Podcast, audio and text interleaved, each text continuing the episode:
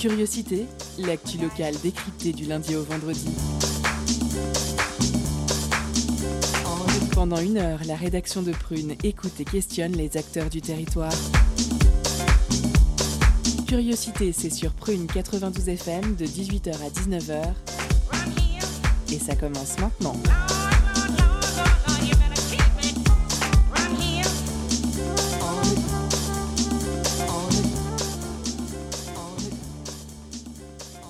Bonjour, bonsoir chers auditeurs et auditrices, vous êtes sur Prune 92 FM, il est 18h et c'est l'heure de curiosité. Je suis John et je vous accueille pour votre quotidienne. Et avec moi ce soir il y aura Baptiste pour l'interview. Salut Baptiste. Salut John. Salut, salut. Gabi qui n'est pas encore en garde à vue, coucou Gabi. Et salut, non, j'espère ne pas y aller. Pas tout de suite, dis-moi. Le retour de Salomé, salut Salomé. Salut John. Mais Salut, salut. Et ce soir nous avons Nola, notre stagiaire de troisième, salut Nola. Salut. Salut. Et bien évidemment notre Clément à la Réal, coucou Clément Coucou Oui, coucou. Et tout de suite, c'est l'heure des éphémérides de John. Les éphémérides de John, c'est vraiment vachement bien. On apprend plein de trucs super. Les éphémérides.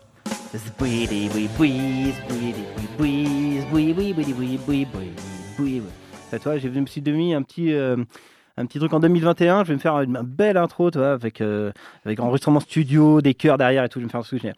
Alors que s'est-il passé un 20 janvier on commence en 1884 avec la construction des premières montagnes russes mécaniques et en circuit à Coney Island, près de New York. 1892, première partie de basketball avec public, le docteur James Naismith, professeur canadien en médecine et enseignant, invente un jeu dans lequel il faut mettre une balle dans un panier. Celui-ci non percé est monté sur des échasses. 1892 toujours, première représentation de l'opéra en quatre actes d'Alfredo Catalani, La Wally à la Scala de Milan, extrait avec Maria Callas. «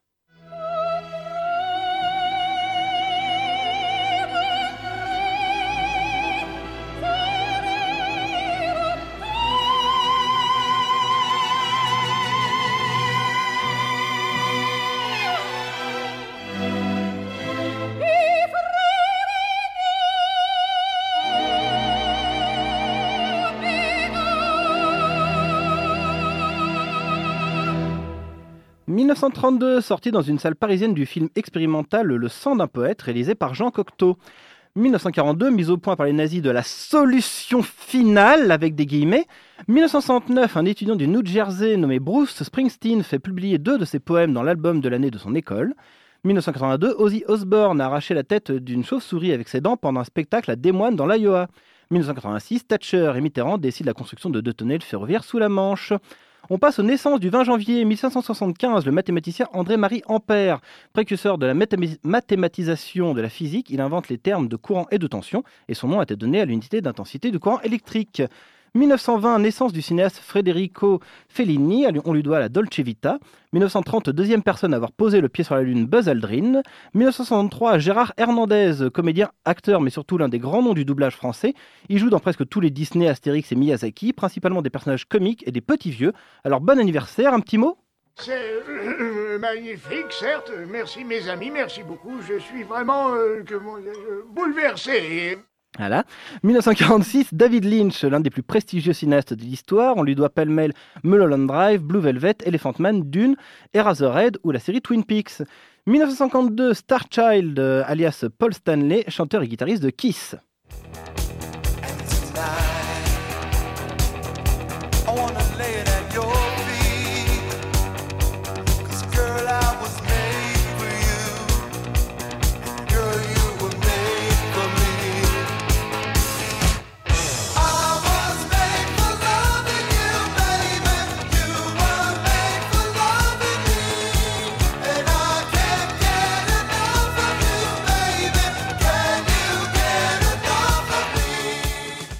1978, Omar Sy, césarisé pour Intouchable, il tourne actuellement dans la série Lupin, un voleur qui s'inspire du célèbre cambrioleur aux grandes dames des racistes de tout poil.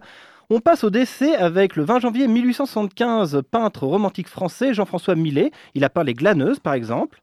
Et 1993, Audrey Hepburn, considérée comme l'une des plus grandes actrices de l'histoire, elle est oscarisée pour Vacances romaines.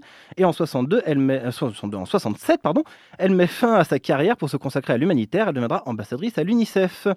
Et pour l'info classique de ce soir, Ernest Chausson, né à Paris le 20 janvier 1855, humaniste et musicien doué, Ernest Chausson compose une musique mélancolique d'un grand raffinement. Ses œuvres admirées des artistes contemporains sont polies jusqu'à la perfection et représentent tous les genres musicaux. Écoutons un extrait tout en mélancolie de son poème opus 25 interprété par Itchak Perlman.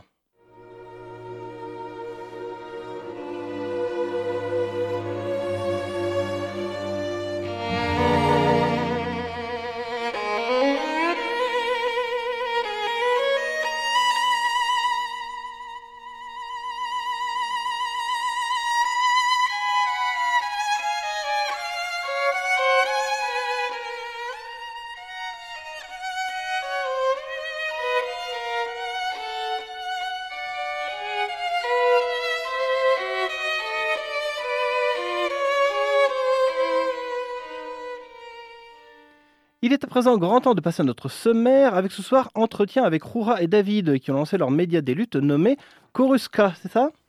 Coruscation. Coruscation. Oui, d'ailleurs, j'ai oublié la fin. Coruscation. J'avais tellement peur de prononcer mal le milieu. Coruscation. Avec également nos chroniques Les actualités insolites de Salomé, la chronique préparée par Nola, notre stagiaire, et la rediffusion de Hardcore Gaming d'Antoine sur Hades, si vous l'aviez raté. Il y aura bien évidemment le billet d'humeur de Gabi. Sans oublier à 18h30 notre pause cadeau qui se vous fait gagner le CD de Ronnie Herrell. Et c'est parti tout de suite avec notre entretien avec Roura et David. C'est avec Baptiste et c'est tout de suite. Culture, questions sociales et politiques, environnement, vie associative. On en parle maintenant dans l'entretien de curiosité.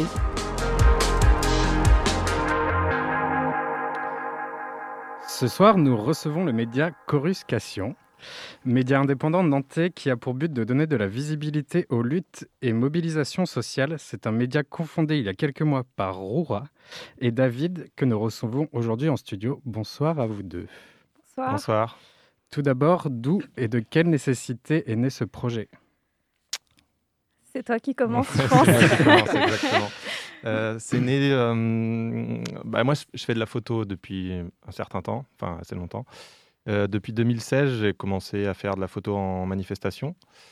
Et en 2019, euh, pendant le mouvement des Gilets jaunes, avec l'enchaînement tous les samedis des manifestations, euh, est né en moi l'envie de recréer du commun dans le travail euh, après manifestation, enfin aussi pendant, mais aussi surtout après, euh, de pas être toujours tout seul en fait, Euh, même si j'aime bien être seul de temps en temps pour faire de la photo, c'est, ça peut être quelque chose d'assez solitaire, mais euh, j'avais besoin de, ouais, de, re- de recréer du commun, euh, de recréer du lien en fait, euh, euh, ce qui va dans la lutte, et du coup, euh, bah, c'est cette envie qui, qui a fait naître euh, ce- cela. Est-ce que le projet a mis longtemps à se concrétiser La création du média, tout ça? Bah, en fait, pas tant que ça. Euh, David a pris contact avec moi en août 2020, Oui. sachant que moi, de mon côté, j'étais déjà dans cette réflexion de, de vouloir euh, me réorienter professionnellement vers le journalisme. Euh, et euh, j'avais commencé à écrire euh, quelques articles pour le webzine Fragile, qui est un we- webzine associatif nantais.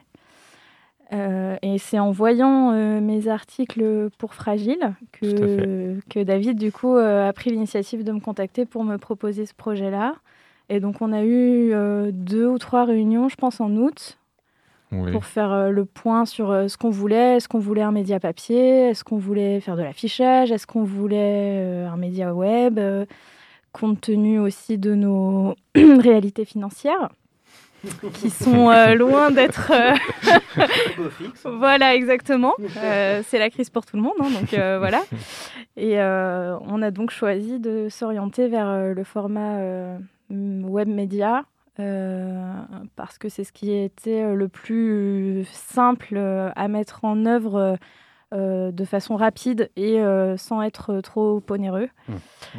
Et donc, euh, on a commencé à faire des, à suivre, enfin, à couvrir des mobilisations ensemble en septembre.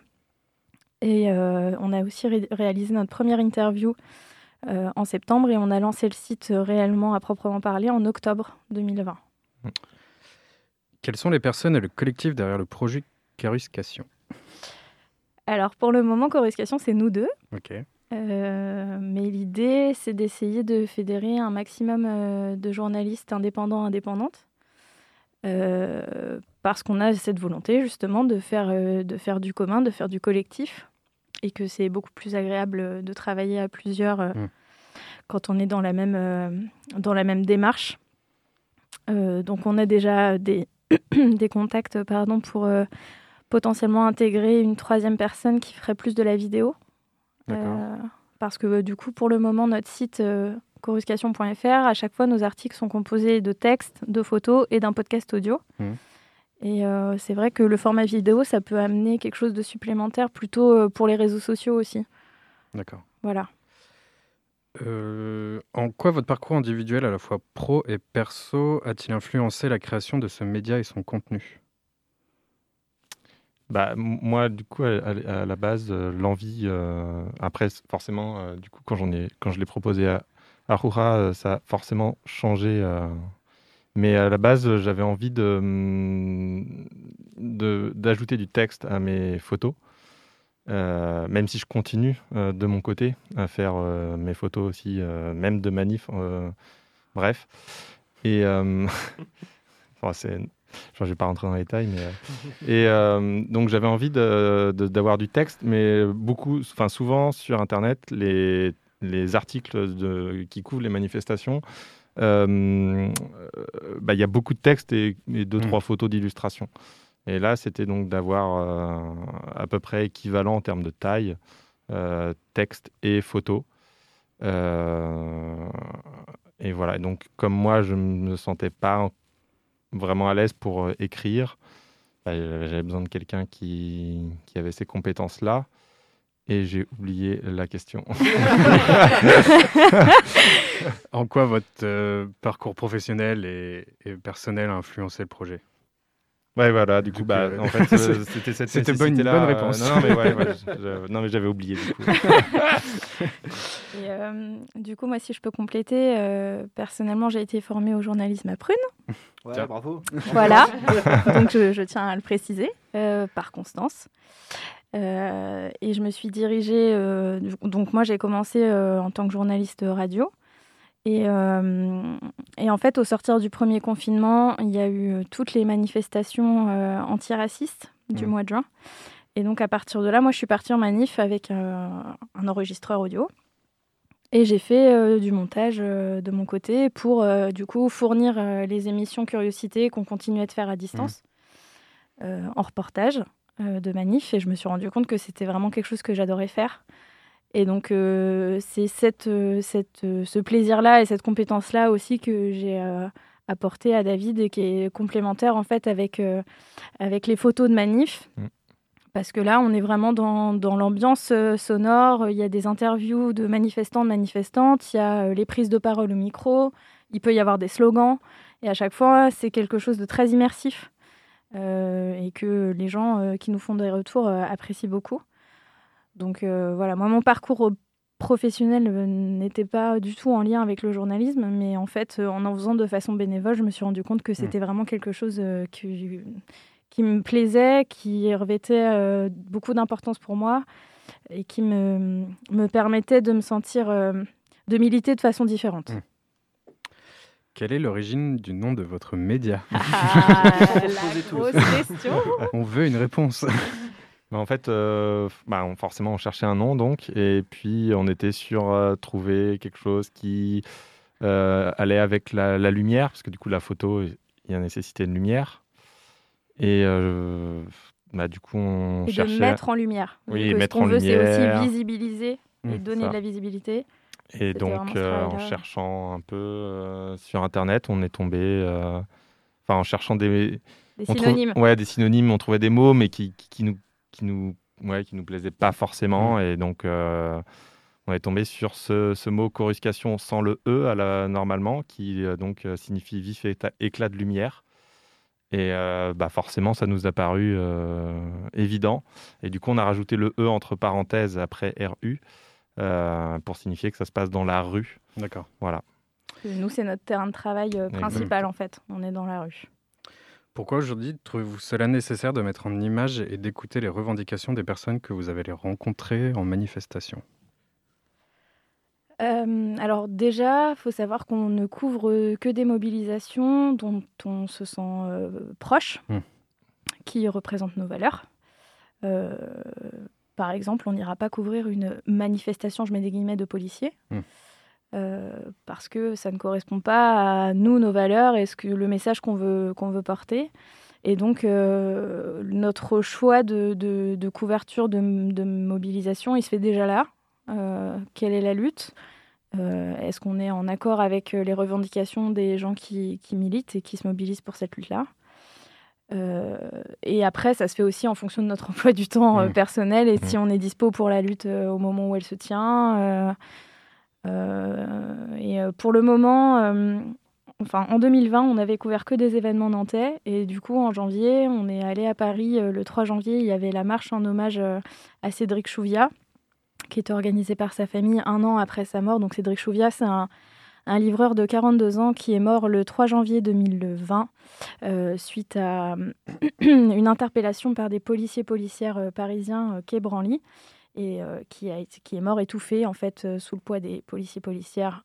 L'instruction est toujours en cours, mais la famille euh, tient ces propos-là déjà. Et donc pour nous, c'était important de, de, de relancer un peu aussi 2021 en faisant quelque chose qu'on n'avait pour le moment jamais fait. Et, et du coup, euh, effectivement, le, le combat des familles des victimes de violences policières, c'est quelque chose qui nous, qui nous touche euh, particulièrement. Mm. Et donc, ça nous a permis, en fait, aussi en montant à Paris, de, d'interviewer des gens, de faire du lien. On a Mm. notamment rencontré euh, Awa Gay, qui est la sœur d'Aboubacar Gay, de Babacar Gay, pardon. Babacar Gay, ouais. Babacar Gay qui est mort euh, en 2015 à Rennes euh, et donc qui se bat pour que le- le meurtre de son frère euh, soit reconnu en tant que tel. Donc voilà, ça nous a permis aussi de- d'échanger avec des gens qu'on n'aurait jamais eu la capacité de rencontrer euh, sans, sans bouger de Nantes. Est-ce que vous trouvez qu'à Nantes, les autres médias ne donnent pas assez la parole aux manifestants? Et manifestantes. Et manifestantes, pardon. Euh, bah moi, je suis pas beaucoup les médias nantais euh, en dehors de nous. et quand je dis nous, j'inclus Prune. oui. Euh, du coup, je sais pas si euh, les. Ce que, ce que moi je peux constater, euh, c'est que quand on se retrouve en mobilisation à Nantes avec d'autres médias, nous on est là du début à la fin. Mm. On couvre la mobilisation du début à la fin. Parce que ça nous paraît important pour être pertinent et cohérent, pertinente et cohérente, euh, de, bah voilà, de Ouais. savoir que ça a commencé à telle heure, il s'est passé ça, ça s'est terminé à telle heure, et nous, on, on- voilà, on est légitime à faire le récit de Mm. cette mobilisation-là parce qu'on était là du début à la fin. Ce qui est très, très, très rare de la part des autres médias qui viennent, ils posent quelques questions aux gens qui portent la banderole, voilà, deux, trois manifestants, manifestantes. Puis après, ils s'en vont. Ils restent pas jusqu'à la fin. Donc, par exemple, ils vont rarement euh, se faire euh, euh, bombarder de gaz lacrymo. Mm. Voilà. Et nous, on tient à être euh, présent, présente du début à la fin et on est au cœur de, du cortège. Euh, on fait des allers-retours, euh, David pour prendre les photos, moi pour faire de la prise de son, mais euh, on n'est pas identifié presse, ce qui facilite aussi l'entrée en relation avec Mm. les gens. Et, et en fait, c'est des choses que nous, on, comme on couvre des mobilisations qui nous tiennent à cœur, enfin moi, si j'y allais pas avec mon enregistreur, euh, j'irais euh, pour lancer des Oui. slogans, quoi. Donc euh, voilà. Je sais pas si. David, tu. Si, si. Non, mais sur les. Enfin, quand tu disais du début jusqu'à la fin, en fait, euh, comme on n'est pas.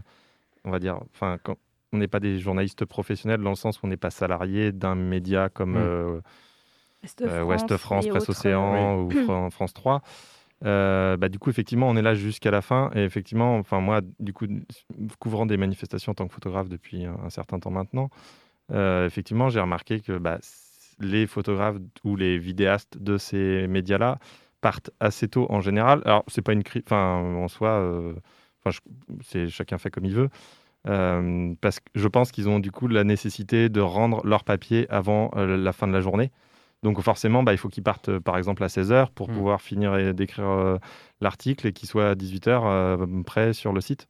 Nous, on n'a pas cet impératif-là, donc on peut forcément bah, rester plus longtemps, mais du coup, ça permet de montrer ce qui se passe aussi en fin de, de, de manifestation, ou en tout cas de, puis de prendre contact avec, euh, enfin, effectivement, avec euh, des, des manifestants qui, bah, enfin, enfin, et du coup de, de- de prendre le temps de discuter aussi, et ça, ça, ça permet d'autres choses, d'autres possibles que, que, que ces médias-là ne peuvent pas avoir forcément, euh, Ou ne prennent pas le ou temps ne prennent de pas faire. le temps. Enfin, c'est Voilà. un, c'est un choix. euh, voilà. Chacun fait. C'est un choix éditorial aussi, voilà, hein, de se dire que euh, on arrive, on constate combien il y a de personnes à peu près, euh, on suit euh, grand max la première demi-heure et puis après on rentre quoi Hmm. pour, euh, pour faire un papier euh, qui va faire euh, 30 lignes maximum. Enfin voilà, du coup c'est très très descriptif ce qui va être fait par ces médias-là.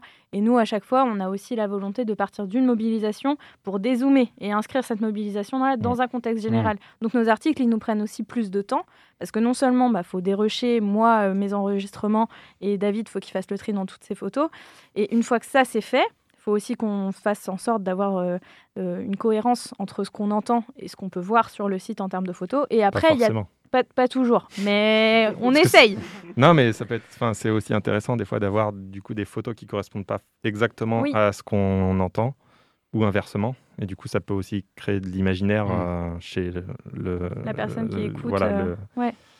Mais du coup, euh, nos, nos articles, ils sont aussi, il y a une volonté de traiter du fond de la mobilisation, de dans quel contexte aussi euh, social, historique, politique cette mobilisation-là, elle s'inscrit parce qu'en fait, il n'y a aucune lutte qui voit le jour euh, aujourd'hui. hein. Mm. C'est voilà. Donc euh, nous aussi, on a cette volonté-là. Quand on visibilise les luttes, c'est aussi les luttes d'avant. Oui. Et voilà, essayer de donner un peu de fond euh, aux- à nos lecteurs, lectrices, auditeurs, auditrices. Ouais, montrer d'où ça vient et où ça va. Enfin, où ça va. On essayer de voir un peu où ça va. Quoi. Ouais. C'est quoi pour vous une bonne photo de manif? Je te laisse Euh, répondre. alors, Vaste sujet. Ouais, très très vaste sujet, effectivement. Euh, Enfin, moi, en plus, euh, bah, je, je- je me considère aussi artiste photographe. Mm. Euh, Enfin, je fais pas que de la photo de manif, hein, je fais autre chose en tant que photographe, euh, sous le nom de Suvan d'ailleurs. Euh, Enfin, je précise euh, pour si si ça intéresse. Pour les fans. Ouais, pour les fans. ouais, Et euh, du coup, moi, j'essaye aussi de faire des belles photos euh, bah, qui soient agréables. à- Enfin, enfin, il n'y a pas que ça, mais euh, essayer aussi de remettre un peu de entre guillemets de, de joie. Enfin, de, de- de montrer qu'une manifestation, ça peut être beau aussi. Mm. Euh, donc, euh, pas faire une sélection que des affrontements ou que des flics euh, qui sont euh, en train de foncer sur les gens ou je ne sais quoi. Euh, même si de fait, quand ça, pa- ça se passe, il faut le montrer, mais euh, c'est aussi montrer euh, des fois quand il y a un ballon de foot et du coup il y a le ballon qui fait des allers-retours entre, entre les policiers et les manifestants, bah, c'est des choses qui sont, ah, qui sont iné- enfin, insolites et du coup Mhm. c'est intéressant à être montré aussi. Euh, donc euh, moi je pense que c'est ça qui fait une belle photo, c'est finalement ce- c'est montrer ce qui ce qui paraît pas forcément évident euh, pour le les gens qui vont, qui vont regarder, euh, enfin qui, qui, qui entendent parler des manifestations en général. Mm. Euh, essayer de montrer autre chose ou de manière différente euh, une manifestation.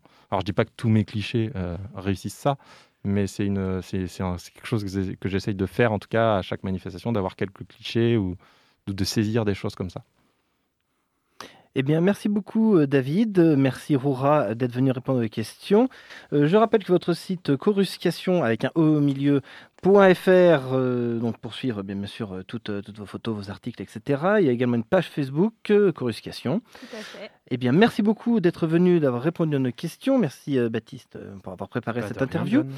En deuxième partie d'émission, il y aura à la fin le billet d'humeur de Gabi. Avant ça, il y aura les chroniques de Nola et d'Antoine. Juste avant, il y a, ben, justement, tu parlais donc de photos insolites. Eh bien, nous, nous avons les actualités insolites de Salomé.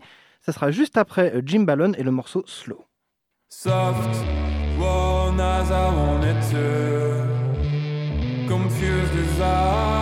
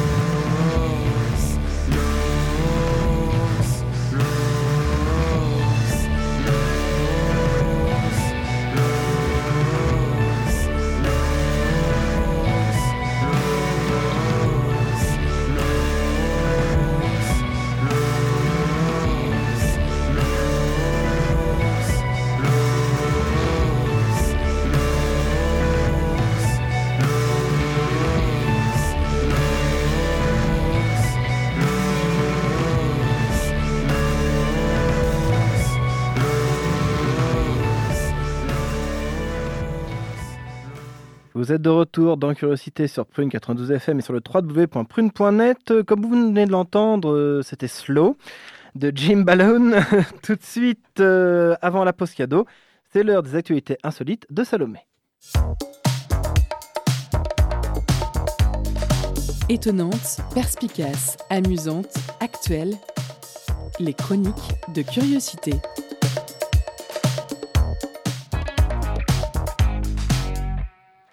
Salut à tous Ces derniers temps, j'ai vu plein de trucs qui passeraient hyper bien dans cette chronique, mais je n'ai pas trouvé de thème qui les englobait toutes. Ou éventuellement, les Bretons au sens large sont un peu loufoques. Pour étayer ces propos, quelques mots-clés. On arrête de rigoler dans le studio, s'il vous plaît, vous me déconcentrez. Les Bretons sont un thème en eux-mêmes. hein. C'est vrai, c'est vrai. Alors, pour étayer ces propos, quelques mots-clés. God Save the Queen, un club de tir et galette des rois. J'espère que vous trouvez ça intriguant. Nous, On dirait com- un titre de, de What the Cut. Ou un camoulox. Nous commençons avec une légende so British. Si les corbeaux de la tour de Londres sont perdus ou s'envolent, la couronne tombera et le Royaume-Uni avec elle. C'est au XVIIe siècle, sous le règne du roi Charles II, que naît cette croyance avec tout de même une précision. À tout moment sur le site de la tour de Londres, les corvidés doivent être au minimum 6. Et attention, la technique pour les forcer à rester est même de leur tailler une aile et non une pipe. ouais, ouais, allez, c'était un peu graveleux, mais j'avais envie. Cependant, soyons rassurés, ça ne les empêche pas vraiment de voler. Vu que nous sommes en Angleterre, tout ce qui touche à la royauté est pris au sérieux, of course, et à ce titre, il existe un maître des corbeaux. Maintenant que vous connaissez à peu près tout le background, sachez qu'aujourd'hui, la couronne frémit car Melvina, la chef des volatiles censée protéger le pays, a disparu. Activement recherchée depuis plusieurs semaines, le compte Twitter de Tower of London nous prépare cependant à l'éventualité qu'elle puisse être morte. Au Royaume-Uni, Melvina est une véritable star. Et quand on se renseigne un petit peu, on découvre qu'elle ne se prend pas pour n'importe qui. Le maître des corbeaux actuel, Christopher Skyfe, dit même d'elle Je la considère comme la princesse de la tour parce qu'elle refuse de fréquenter d'autres corbeaux ou de dormir avec les autres dans l'enclos à l'épreuve des renards que je leur ai fait construire en 2011. Melvina, quand même. Ou alors, elle aime imiter le cri des mouettes juste pour les embêter. Euh, embêter, pardon. Pas vraiment, pas n'importe qui, je vous dis. les recherches conti- continuent donc, mais, my friends, soyons tout de même rassurés. Il y a aujourd'hui 7 corbeaux à la Tour de Londres, soit un de plus que ce que préconise la légende. Les Windsor ne semblent pas donc prêts de passer l'arme à gauche tout de suite. Et en parlant d'armes, savez-vous ce que Lornan, petite ville bretonne située dans les Côtes d'Armor, a de spécial? Eh bien, depuis peu, un club y a été créé pour les amateurs de tir au lance-pierre. Et c'est exceptionnel, car il n'y en a que 8 en France. Il s'agit de l'association... euh, non, alors attendez, je me perds dans mes... Non, pas du tout. Il s'agit de l'association Lance-Menhir. Oui, ça existe vraiment. Et en accord avec la Fédération des lance-pierres, oui, ça aussi, ça existe. Des cours de fabrication sont proposés en plus des cours de tir. Selon les propos du président Yves Carluet, recueillis par Ouest France, cela fait partie d'une éthique d'implication avec la maîtrise totale de la matière. Rien que ça. Concernant les entraînements, il ajoute aussi qu'ils débuteront à 5 mètres afin de ne pas trop déprimer au départ de l'activité. Les compétitions débutent à 10 mètres, mais on peut aller encore plus loin. Le tir a lieu avec des billes d'acier euh, et euh, de différents calibres, sur des cibles allant de 10 à 1 cm. Donc on est loin du petit caillou que moi personnellement j'imaginais. Tout ça à partir de 7 ans, bien entendu. Alors si vous habitez dans le coin et si vous avez toujours rêvé de tirer au lance-pierre, ne manquez pas cette occasion. Pour finir, nous restons en Bretagne, mais cette fois-ci partons en Ille-et-Vilaine, à Pléchâtel. C'est une petite commune située entre Redon et Rennes. Pourquoi n'irions-nous pas acheter une galette dans une boulangerie? En tout cas, avec celle de Pléchâtel, en plus de la galette, en prime, on a des fèves érotiques. Oui, oui, vous avez bien entendu, érotiques. Des personnages souriants prenant la forme d'un pénis, des couples dans diverses positions du Kama Sutra, ou alors des postérieurs colorés. Ces 30 nouvelles pièces ont tout pour tenter et étendre la collection des fabophiles. Les fabophiles, ce sont les collectionneurs de fèves. Je le dis, mais je suis sûre que Oui, vous le savez déjà. évidemment, oui, bien sûr. Euh, cette initiative a été lancée par le couple de propriétaires pour remonter le moral, redonner le sourire à leurs clients pendant ces temps compliqués. Réservées aux adultes, les galettes dotées d'un soupçon d'érotisme grâce à ces fèves coquines sont disponibles uniquement sur commande. Et heureusement. Imaginez l'anniversaire du petit John, 7 ans, fan de galettes. Ses parents décident de prendre une frangipane comme gâteau d'anniversaire et bam, une fève en forme de pénis souriant avec en prime un préservatif en guise de chapeau. De quoi traumatiser le petit John qui devra se taper des années de thérapie derrière. L'initiative est malgré tout sympa et mérite d'être soulignée. Je ne serais même pas étonnée que leur chiffre d'affaires ait augmenté avec ça. Et c'est sur cette petite fantaisie que se clôture cette chronique. Quoi de mieux que de conclure sur une fève en forme de cul, je vous le demande. sur ce, je vous souhaite une très bonne soirée à tous et à la prochaine. Eh bien, merci beaucoup Salomé. Rigole pas trop, j'avais déjà eu des faits érotiques en plus. j'avais déjà eu. Il avait 7 ans. Alors, je me souviens plus si j'avais 7 ans, mais je pense que j'étais un peu plus âgé. Légèrement. Merci beaucoup Salomé. En deuxième partie d'émission, on retrouvera la chronique de notre stagiaire Nola. C'est juste après la pause cadeau. Concerts, spectacles, cinéma. Tout de suite, Prune comble ta soif de culture avec la pause cadeau.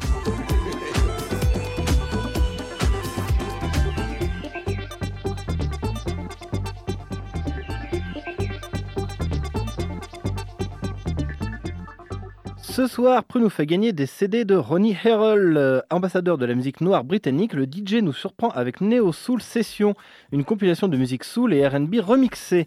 Sur ce premier volume sorti chez BBE Music, euh, il y a quelques mois, on retrouve des artistes comme Children of Zeus, 49 Exchange ou encore DJ Jay-Z. On se laisse en musique avec le morceau Gave My Heart. Gave my heart.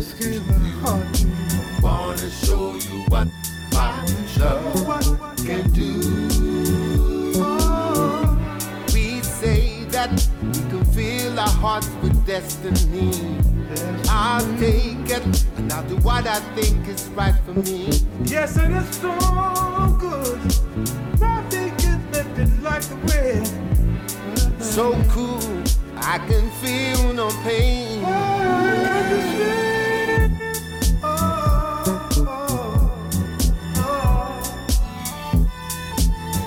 Well, well, well,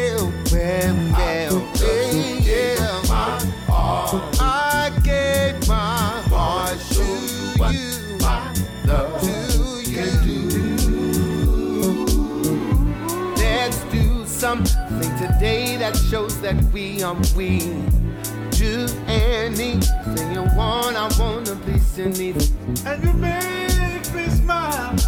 My worries just melt away. I'm so lucky you turned my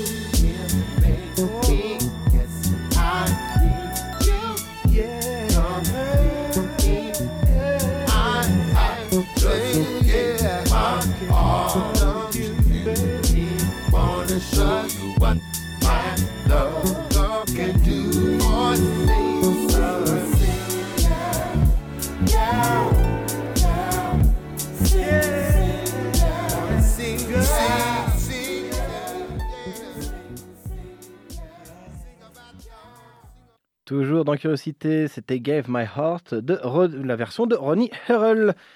Et tout de suite, euh, c'est l'heure de la chronique de notre stagiaire Nola. C'est parti. Étonnante, perspicace, amusante, actuelle. Les chroniques de curiosité.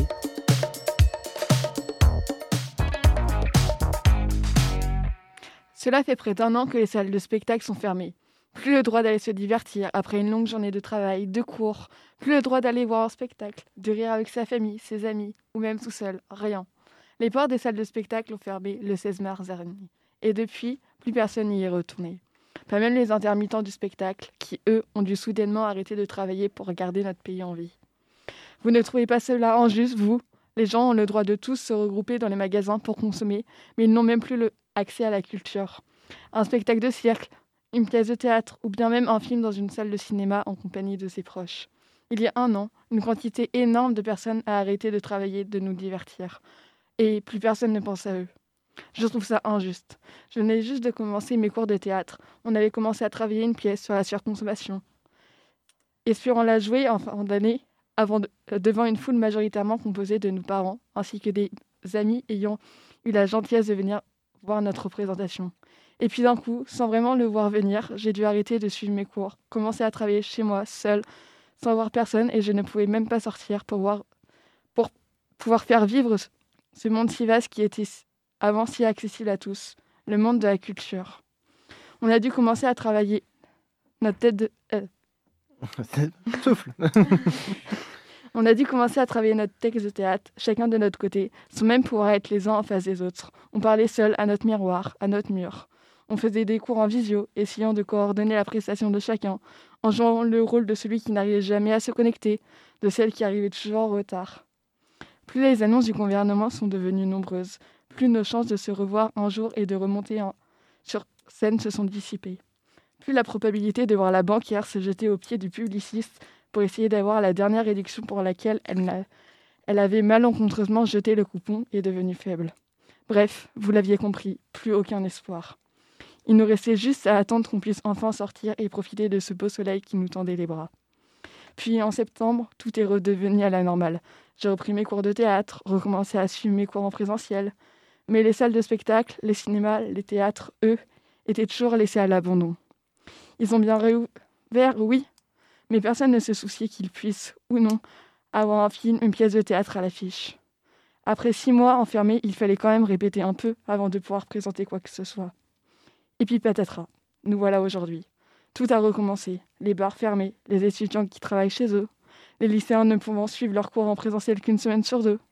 Et puis, il y a ce fameux couvre-feu tous les soirs, à 18h, nous obligeant à aller faire nos courses au supermarché, tous à la même heure, en rentrant du travail. Bon, il n'y a aucun doute. Ce fichu virus n'est pas prêt de nous quitter. Tout ne reviendra pas à la normale aussi vite que nous l'avions espéré.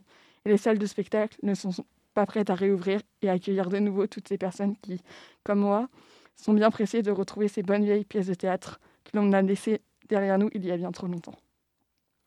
Merci beaucoup, Nola. Bravo, bien joué. Très joli, très joli, très joli texte. Merci encore une fois, Nola, pour cette très jolie chronique.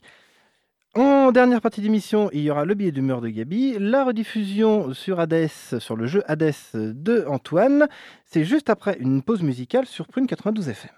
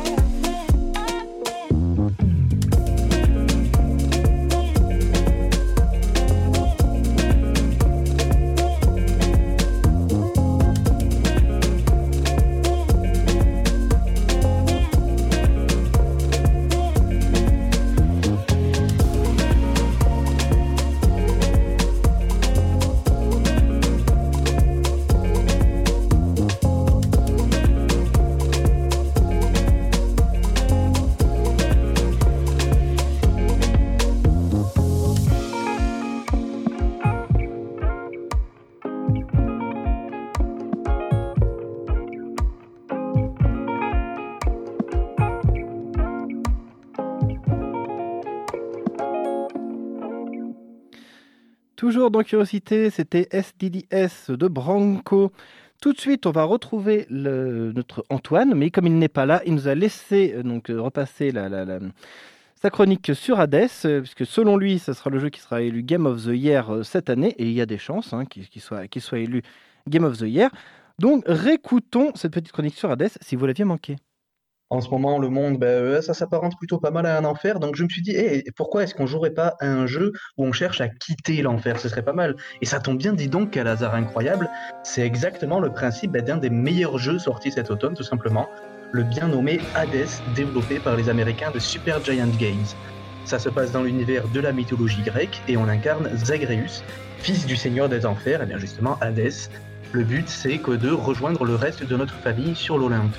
Mais pour ça, il va falloir traverser le Tartare, l'Asphodèle, l'Élysée et traverser le Styx. Et bien sûr, Papa Hadès, à chaque fois, va nous envoyer tous les monstres et héros décédés qu'il a à disposition pour nous barrer la route.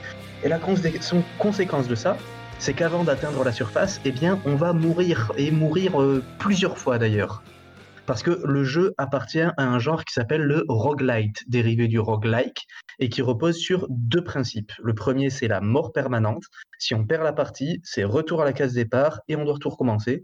Et le deuxième, c'est la génération procédurale, donc pseudo-aléatoire des niveaux. Autrement dit, les salles, les ennemis et les bonus qu'on va ramasser, tout ça va changer à chaque nouvelle partie et ça va se renouveler entièrement. Le genre c'est est extrêmement populaire depuis déjà une bonne dizaine d'années, même un peu plus, dans le milieu du jeu indépendant et je trouve même qu'on arrive un petit peu à saturation en en ce moment. Et en quoi est-ce que Hades sort du lot alors? Mais déjà, il s'inspire très intelligemment de ses prédécesseurs. Je pense à Binding of Isaac ou le merveilleux Dead Cells qui est sorti il y a, il y a un peu plus de deux ans. Et il s'en inspire si bien que je- moi je recommande vraiment Hades à tous ceux qui n'ont jamais joué à un roguelite. Parce que il faut savoir que les jeux de ce genre sont bien difficiles. Et celui-ci, c'est vraiment, je trouve, un des plus accueillants parce qu'il permet de débloquer beaucoup de bonus permanents. On peut dé- débloquer une capacité de résurrection, on peut débloquer des armes et différentes choses, mais qui vont euh, amener une vraie sensation de progression. Quand on perd, on a quand même l'impression d'avoir avancé et c'est extrêmement gratifiant. Et petit conseil pour ceux qui galèrent, prenez l'arc. Et une fois qu'on commence à un peu mieux s'en sortir, ben, on découvre une profondeur de contenu assez hallucinante. Alors, c'est pas la plus hallucinante du genre, mais c'est quand même assez profond. Il y a, un nombre de variantes et un nombre de combinaisons qui est, assez incroyable et qui permet de, profondément renouveler notre façon de jouer. On peut enchaîner 50 parties, je l'ai fait, même bien plus que ça, et sans jamais avoir l'impression de, tourner en rond. Je mettrais juste un petit bémol vraiment sur le nombre d'ennemis qui est quand même un petit peu plus léger en comparaison, mais le nombre de, compo- de combinaisons possibles pour notre héros est assez fantastique. Et surtout, ce qui est très intéressant, c'est que chacune de ces combinaisons est viable. Elle peut nous mener à la victoire. Mais sinon, au-delà des mécaniques, qu'est-ce que le jeu propose? Pour moi, c'est là vraiment que le jeu est très réussi. Déjà, il est super beau. Vous pouvez aller regarder des images sur, Google. Les designs des personnages, des, des monstres, c'est superbe. Mention spéciale à Eurydice. J'adore son design. J'ai vraiment envie que ça devienne ma meilleure pote. Et d'autant que chaque personnage a son propre doublage. Il y a une quantité de dialogue, là encore, assez prodigieuse. Mais pour moi, ce qui achève vraiment de rendre cet univers vivant, c'est qu'il évolue grâce à nos actions. Contrairement à beaucoup de roguelites qui sont fixes, puisqu'on recommence du début à chaque fois, là, le jeu, ben, il est beaucoup mieux écrit. En termes d'écriture, il met la branlée à n'importe quel euh, jeu de ce genre. Parce que, comme je disais, les, les roguelites, c'est plutôt dans les studios indépendants. Ils n'ont pas les moyens souvent de travailler l'écriture. Là, Hades, bon, c'est pas du Shakespeare, hein, mais vraiment, c'est assez malin la manière dont l'écriture va coller au gameplay. Parce qu'en fait, à chaque tentative, à chaque fois qu'on meurt, qu'on revient à notre point de départ, eh bien, nos relations avec nos personnages et nous-mêmes avons évolué. Et à, chaque, à mesure que nous, joueurs, on devient plus forts, on, comprend mieux ce monde, eh notre personnage, lui, va prendre en maturité et va prendre de meilleures décisions. Et donc, dans cette famille dysfonctionnelle, hein, c'est dans la mythologie grecque, évidemment que cette famille est dysfonctionnelle, eh bien, l'action de, de Zagreus va faire bouger les lignes, elle va forcer le dialogue, elle va permettre de résoudre ben, que des vieux problèmes familiaux et peut-être ben, améliorer le quotidien de la vie des enfers. Au point ben, qu'au bout d'un moment, on n'est plus très sûr de vouloir en partir des enfers. Parce que ce monde des morts, au final, eh bien, il est très vivant et il fait beaucoup de bien. L'énergie de Zagreus est très communicative tous les personnages autour de lui vont se montrer toujours plus encourageants et ça va vraiment faire euh, chaud au cœur. Et on se rend compte petit à petit ben, que même si on est bloqué dans un, endroit, l'important ben, c'est de rester en mouvement, de toujours, de toujours chercher l'action et surtout de ne pas laisser les problèmes stagner. Merci beaucoup Antoine euh, qui nous écoute euh, de là-haut. Euh, donc voilà, donc Ada, est-ce que j'ai dit une bêtise hein, euh, Tu, m'as repris Gabi. En fait voilà, le jeu a déjà été élu et il a été élu meilleur euh, roguelite et meilleur euh, jeu d'action euh, de l'année. Voilà, c'était très bien, c'était Hades, j'y passe beaucoup trop de temps également, mais ça reste un très bon jeu. Il est temps de passer à notre dernière chronique, le billet d'humeur de Gabi. Juste avant, on se retrouve avec une pause musicale, c'est Zebra du groupe Myosotis.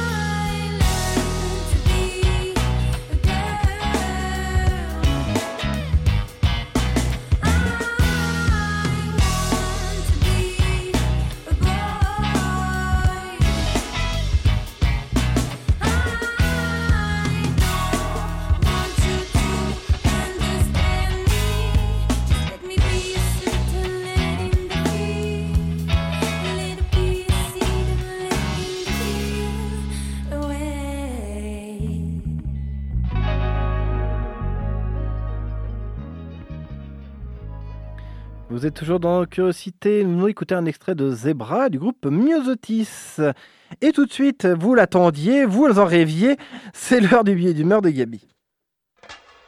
Où avez-vous appris à dire autant de conneries? Deux ans de télé. C'est du journalisme total.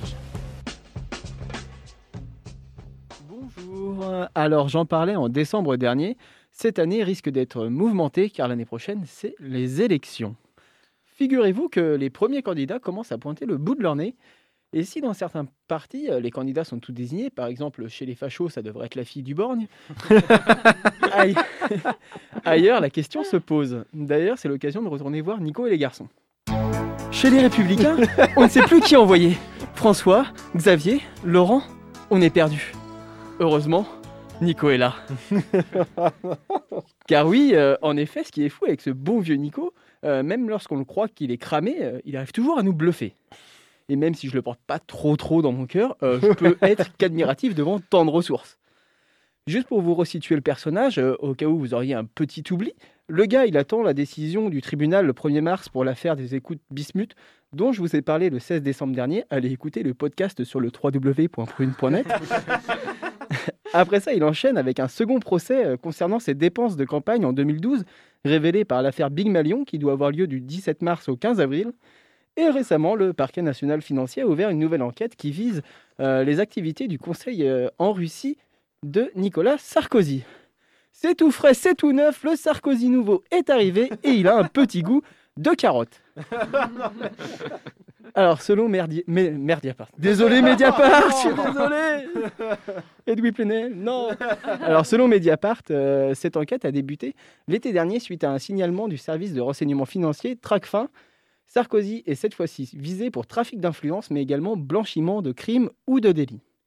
Le parquet national financier se focalise notamment sur un contrat de conseil à 3 millions d'euros passé par Nicolas Sarkozy avec une société d'assurance russe, Réseau Garantia, disposant de liens avec l'assureur français AXA. AXA, qui n'est autre qu'un important client du cabinet d'avocats Realize, cofondé en 1987 par devinez qui? Nicolas Sarkozy. Sarkozy Oh, yes. Eh oui, il est partout, ce petit fripon. La justice cherche à vérifier si l'ancien chef de l'État a seulement agi comme consultant, ce qui serait parfaitement légal, ou s'il se serait adonné à des activités de lobbying potentiellement délictuelles pour le compte des oligarques russes, nous expliquent Yann Philippin et Anton Rouget sur Mediapart. En ce moment, le parquet national financier, il doit y avoir un département entier qui travaille sur le cas Sarkozy. Les pauvres, ils doivent être limite nervous breakdown. Et donc Nico, lui, il aurait dit à ses petits copains à propos de 2022, vous allez voir. Lors d'une table ronde avec des journalistes, le nom du candidat des Républicains était évoqué, et si un des députés a affirmé que Vauquier n'était pas prêt pour 2022, il a également, annoncé qu'il ne fallait pas oublier Sarko, qui apparemment est à fond. Franchement, j'y crois pas trop, mais je m'avance pas plus que ça, on est en 2021 quand même, et on peut s'attendre à tout, même au pire. Sur ce, moi je vous dis à la semaine prochaine. Prenez soin de vous, faites attention à la police et aux politiques véreux. Ah, j'ai failli oublier, mais vous savez qui c'est qui est un très grand sarkozyste Darmanin Et j'en profite pour rappeler qu'il ne faut pas dire euh, Darmanin sale violeur. Très bien, alors ne disons pas Darmanin sale violeur, surtout à la radio. Il ne faut pas dire Darmanin sale violeur. Merci beaucoup Gabi, encore une excellente émission. Alors, je vous remercie tous d'avoir été là. hein. Merci, merci mes chers collaborateurs. Merci à Roura et David euh, d'avoir euh, bah, créé Choruscation et d'être venus répondre à nos questions. Rendez-vous sur leur site choruscation.fr pour suivre les chroniques des luttes et sur la page Facebook Choruscation. Merci à toutes et à tous de nous avoir écoutés. Vous retrouvez Curiosité dès demain à 18h. Quant à nous, on se retrouve mercredi prochain. Et en attendant, vous pouvez écouter toutes nos émissions sur notre site www.prune.net. Juste après, c'est le Labo des Savoirs et ce soir, on parle économie circulaire. Le réemploi, l'utilisation mieux pensée des ressources ou encore réparer plutôt que jeter, ce sont les pistes explorées par l'économie circulaire pour proposer un autre modèle de consommation. Une émission magazine proposée et préparée par les bénévoles du labo. Alors restez sur Prune 92 FM. À la prochaine.